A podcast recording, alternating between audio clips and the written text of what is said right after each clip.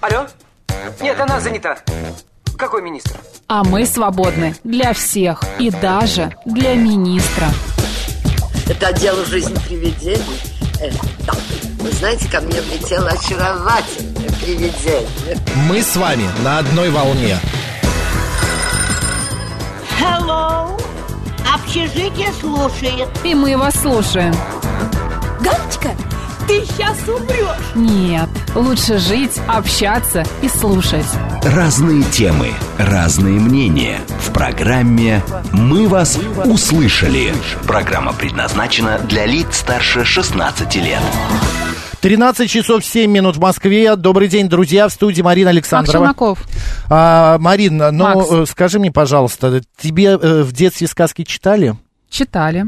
А у тебя была любимая? Мэри Поппинс. А, да? Да. Как интересно. Длинная Мгм. сказка, мне Длинная. кажется, на ночь. Ты до конца ее не дослушала, засыпала. Читала, я ее не слушала.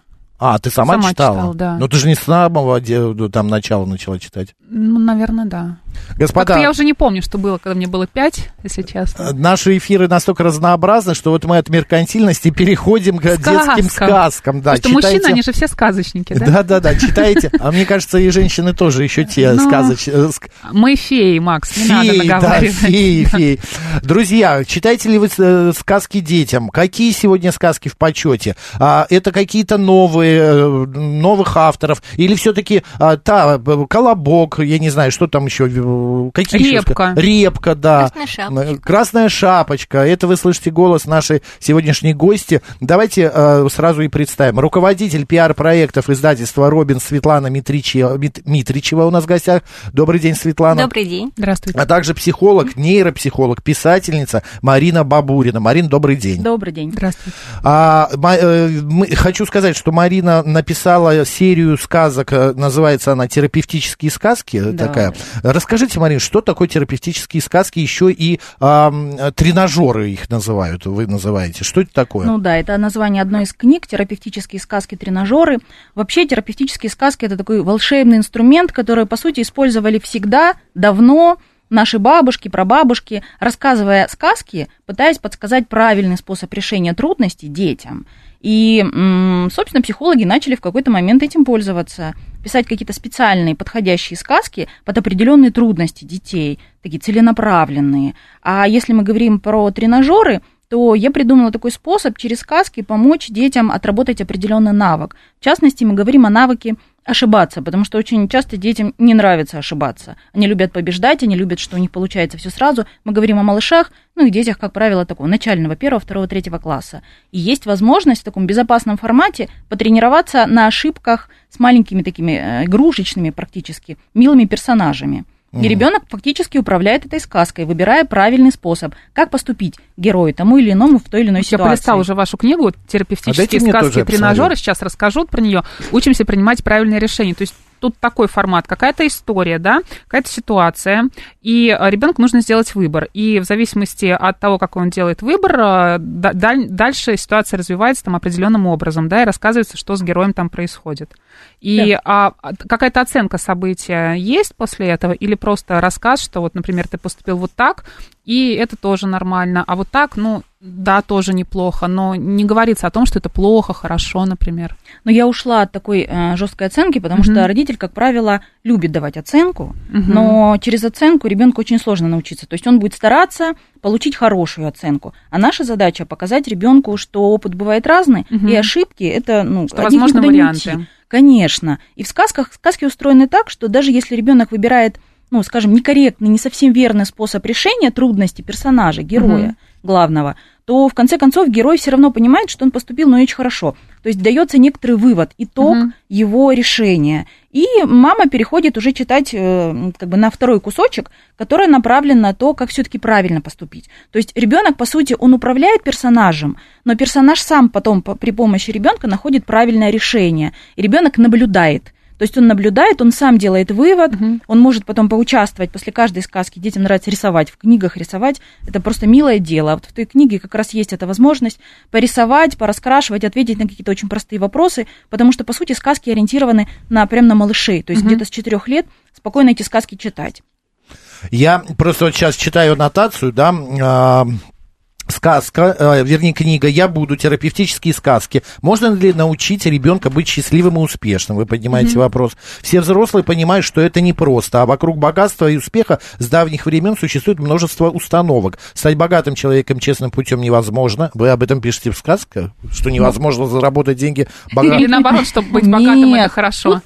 Я придумала следующую задачу. Задача достаточно сложная. Мы сейчас Что такое иметь время- большие деньги опасно. Счастье это не в деньгах. установки. Вы, вы перечитываете установки, с которыми мы до сих пор живем. И вот когда дети нач- наши начинают расти, они сталкиваются с тем, что ну, им родитель рассказывает, хорошо учись, старайся, будь честным и так далее. Но когда ребенок начинает развивать какую-то хитрость, ловкость, э, нельзя брать. Вот это нельзя. То есть очень много вот этих старых установок. Богатые – это люди плохие. Мгм. Вот. Так А- вы их как описываете здесь, богатство? Именно по той старой установке? Нет, это а я говорю. это- богатство хорошо. Конечно. Богатство, усп- ну, как бы мы даже не столько про богатство говорим в этой Про книге, успех. про успех. А успех это про желание познавать что-то новое, развиваться, пробовать, Понятно. мечтать и так далее. Не мы здесь про это бояться. говорим. Да, да. Светлана, Мгм. у меня э, вопрос такой более общий. Сейчас мы вернемся опять к терапевтическим сказкам. Насколько сегодня вообще, ам, э, ну, э, слово, Марин, Что, что ты хочешь спросить? О чем? сказки востребованы, востребованы популярные сказки, вообще популярные. покупают ли э,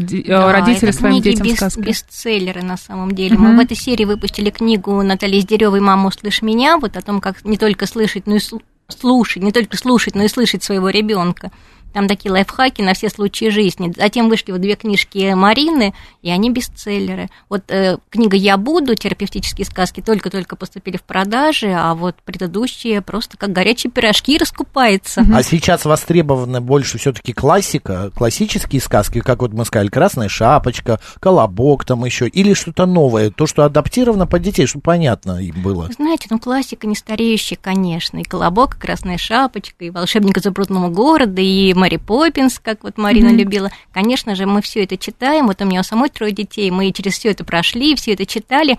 Но что касается терапевтических сказок, вот у моей дочки сейчас 23 года, а когда она была маленькой, я придумывала эти сказки. Причем я не знала, что такие существуют, и я интуитивно, как мама, какие-то проблемы решала с помощью сказок. Ну, она боялась, допустим, спать в темноте, там прибегала с криками, что там ей кошмары какие-то приснились, там еще что-то, боялась там подойти познакомиться.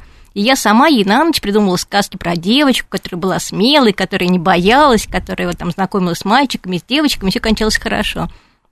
Но тогда я не знала, что такие сказки существуют. И когда вот я увидела вот эти терапевтические сказки, то я бы с удовольствием читала своим детям. Вы знаете, я просто иногда думаю, что вот мы настолько в себе уверены, это и по эфирам нашим а, видно а, от слушателей, что вот мы имеем свое мнение, да, и а, особенно это, на мой взгляд, относится в литературе детской, к литературе детской. Когда человек пишет от свое, свое мнение, не обязательно, что оно совпадает. Вот насколько, а, Марин, вы вообще уверены в том, что ваши терапевтические сказки полезны? Что правильные Да. варианты вы даете, Проходили ли вы, я не знаю, беседовали с педиатром или сказать, ну, вы сами нейропсихолог, но все равно это ваше мнение, а Почему детям мама... нужно выбирать э, именно вот такой вариант? Почему для них это будет хорошо? Да, и, или, например, тему там вот именно, а, какие тут темы, ну, там, я не знаю, какие темы, да, Ну, подскажите. разные темы. Ну, Что, будет, э, Про умного что будет, если Гошу, ребенок примет неверное решение, например, да, вот здесь можно... Тут вот, следует да. говорить о том, что книги возникли не просто так. У меня опыт работы, я очень давно работаю с детьми.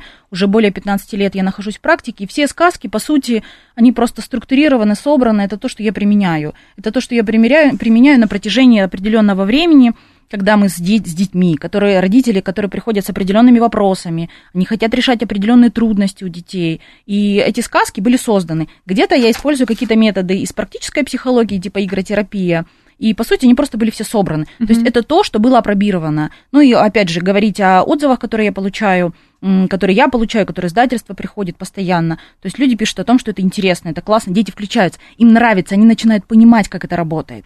Ну, вот наши слушатели, хотите, м, к критике как относитесь? Нормально. Нормально, вот нам в телеграм-канал пишет Дмитрий, в 4 года втирать ребенку про успех и богатство, помилуйте. Ну, а вы вот утрируете, Дмитрий. Да, Ну, а Анна говорит, конкретно своим это. детям такие сказки я бы точно читать не стала.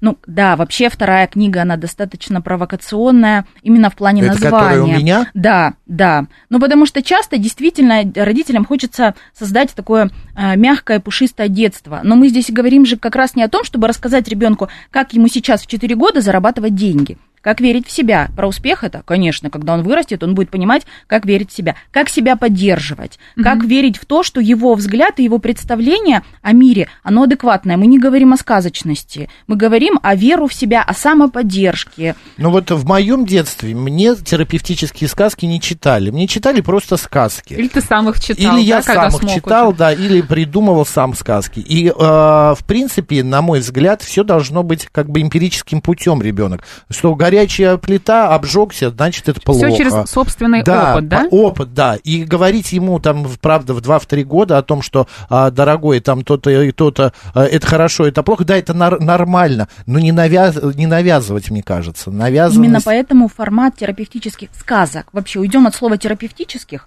То есть, он, то есть вот эти книги, они же конкретно под конкретные вопросы написаны. Обычные сказки, если мы идем вообще от конкретного направления, сказки, они по сути и с одной и с другой стороны затрагивают тоже разные вопросы. Но в данном случае просто такой собранный в печатный материал инструментарий. И родитель либо выбирает это, если ему это нужно, если ему это актуально, он это выбирает. Но если ему интересно ребенку в целом что-то читать хорошее, он это читает, он выбирает под свой вкус то, что нравится ребенку. Но мы говорим о каком-то конкретном, четком структурном инструментарии. Давайте это называть так. Ну и Ну опять же, да. формат понятный ребенку. Сказки. Комфортные, интересные, адаптированные, игровые. А с какого возраста, как вы считаете, детям нужно читать сказки?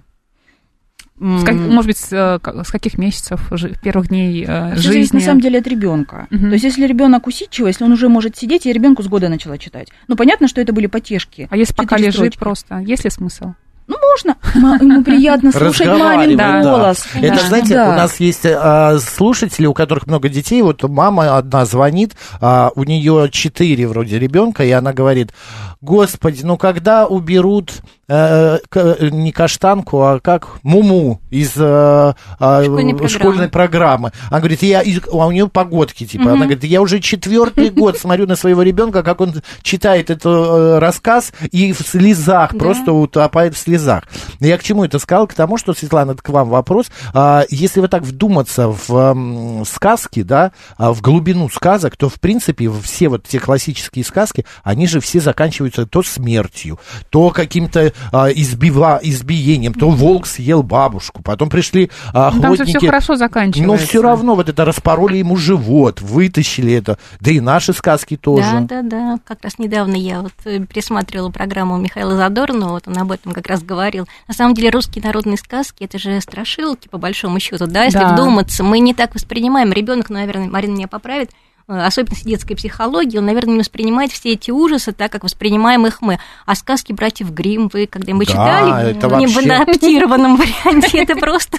А сказка о рыбаке и, и рыбке Пушкина, это же просто про абьюзивные отношения. Конечно, бабка его за, как, я, абьюз, да, правда, абьюз. Ты мне это 100%. купи, нет, ты мне то купи, а все равно ты мне не нравишься. Да. да, да. Это просто сказки другой эпохи. И тогда, когда вообще изначально, если уходить в написание сказок, сказки для детей не писали спасали, то есть было записывание истории, Мгм. и потом родители придумали, что нужно что-то такое ребенку рассказывать, чтобы он услышал. И они начали рассказывать. Первые сказки были из разряда «пойдешь туда, получишь то». Мгм. Ну, там, я не знаю, вот там умрешь. Это съешь, тут умрешь. Мгм. Они такие были, их, их не было в том формате, в котором они есть сейчас. И они постепенно трансформировались, потому что родители начали обращать внимание, как сильно они влияют. И вот те сказки, те страшные сказки, о которых мы сейчас говорим, они были направлены на то, чтобы ребенок лишний раз никуда не лез. Он был удобным, он был комфортным, и он выжил. Он, все было направлено на это. Сейчас мы, конечно, находимся уже в другом времени, и цели други- другие у сказок, и поэтому сказки значительно отличаются от тех, что были раньше. Как будто пытаемся открыть ребенка, да, раскрепостить его, да, конечно. узнать У получше. меня э, есть крестник, и мы однажды пошли в зоопарк. И он увидел э, там, я не помню, ну какое-то животное, и начал с ним разговаривать. И стоит так, э, ну, года 3-4 ему было, и что-то говорит, я говорю, «М, что ты говоришь? Он там выясняет, что да, а потом поворачивается, говорит, он на меня обиделся, почему он мне не отвечает? Я говорю, ну это же животное, он не может тебе ответить, он не, не умеют говорить. Ну как не умеют? Я, мне вот мама читала сказку, и типа этот э, тигр, он в сказке говорит. Ну вот э, заблуждение, детей вводим в заблуждение э, этими сказками, как вот у вас, например, есть про доброго малыша енота Макса и настоящую дружбу. Вот? Ну, тут еще следует говорить о том, что у детей есть такой возрастной период, когда их фантазия, их креативность, она немножечко... То есть они не, не видят реальность и фантазию. когда у них Ну все да, перемешивается. да, Но это такой возрастной этап. Они через него проходят и видят эту реальность. Девушки, уже. еще такой вопрос. А, Многие родители сегодня с помощью различных гаджетов а, сами не затрудняют, не утруждают себя чтением сказок, а, например, Алиса, включи крошку енота. И все, и ребенок сидит и слушает. Насколько это важно читать а, маме, папе, или все-таки не страшно, красивый голос? Увлекаться ты имеешь в виду, да, именно родителям, Да, а да, не да, да, да, посторонним да, людям. да. Ну, я как психолог, конечно, скажу, что это чрезвычайно Я к вам важно. и как к психологу конечно. и обращаюсь. Ну, то есть, смотрите, если мы говорим о контакте мамы и ребенка и через книжку, и когда он вообще вообще вечером, хотя бы на одну минутку, может маму увидеть, посмотреть на нее, услышать ее голос, потому что мама целый день где-то вместе с папой работали, были погружены в жизнь, то это просто момент единения их вдвоем. Они замедляются, они слушают, ребенку, может быть, и не- на самом деле не так важна сказка, как увидеть маму и побыть с ней рядом. Вовлеченные. Конечно, Да. конечно. Но с другой стороны, если мы говорим про формат аудиосказок, то это тоже интересно, например, вместо фоновых телевизоров, которые бесконечно работают, когда родитель включает, ребенок просто присутствует. Включить аудиосказку это более полезно, потому что развить возможность слушать, фокусироваться именно на сказке, которая звучит, тоже хорошо для того, чтобы ребенок постоянно не рассеивался, потому что фоново работающий телевизор, он плохо сильно влияет на концентрацию. То есть к школе, а все это потом происходит к школе. К школе он сконцентрироваться не может, и вот здесь мы имеем последствия. А сказка, которая работающая в момент, когда ребенок во что-то играет, она так на это не влияет, и это прям хорошо. А сегодня дети, приходя в школу, они уже в 7, 6, 7 лет должны уметь читать. Есть такие школы, куда детей, не умеющих читать, вообще не берут. Что это, мне кажется, это вообще тоже абьюзивные какие-то отношения по отношению к детям. Я, придя в школу, я, умел, я знал буквы, но читал я по слогам. Ты умела читать перед школой?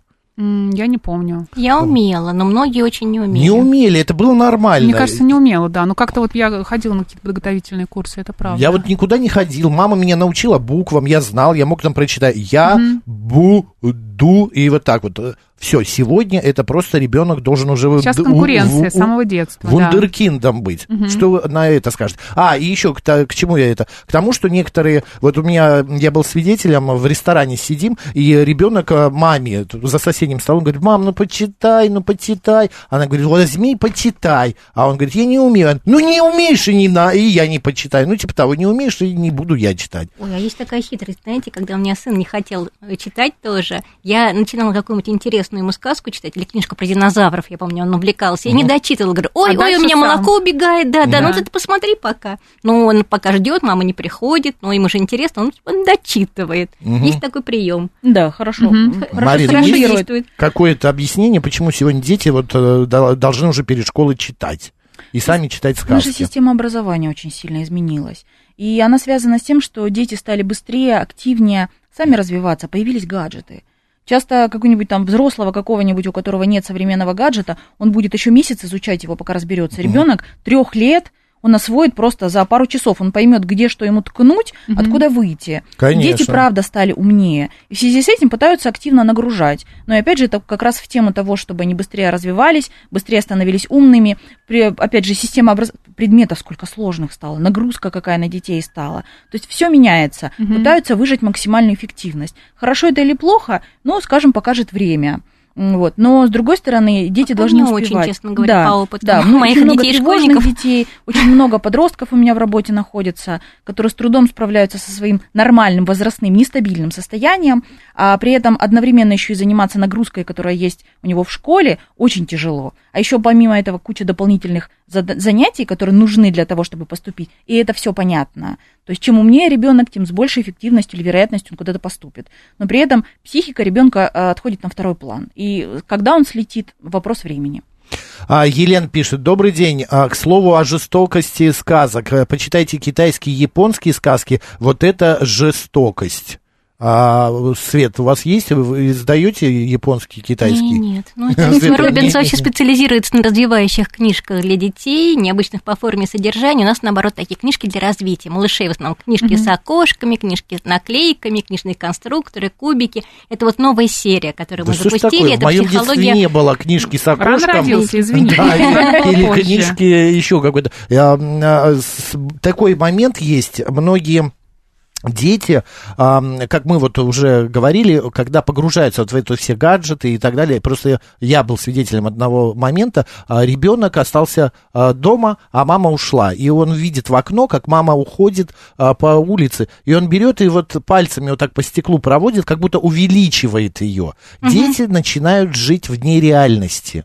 Они вот э, как начинаются вот эти сказки, вот эти гаджеты, а потом они а, сами становятся подростками, надевают наушники, худи, а, там э, свой гаджет. Все, все, крест поставил Да, на и них. ничего да. не видят. Да. Мало стало реальности. Мы бегали Мало. на улице, мы бегали, э, играли в, Жмурки, всякие пряталки, жмурки, да. пряталки. Всякие Мама, да, мама кричала в окно Максим, там сына, если сына, то это значит по-доброму, а если кричала Максим, то это Что всё, чаще сейчас- было наверняка. Да, да, что я сейчас зайду и получу а, э, там по попе.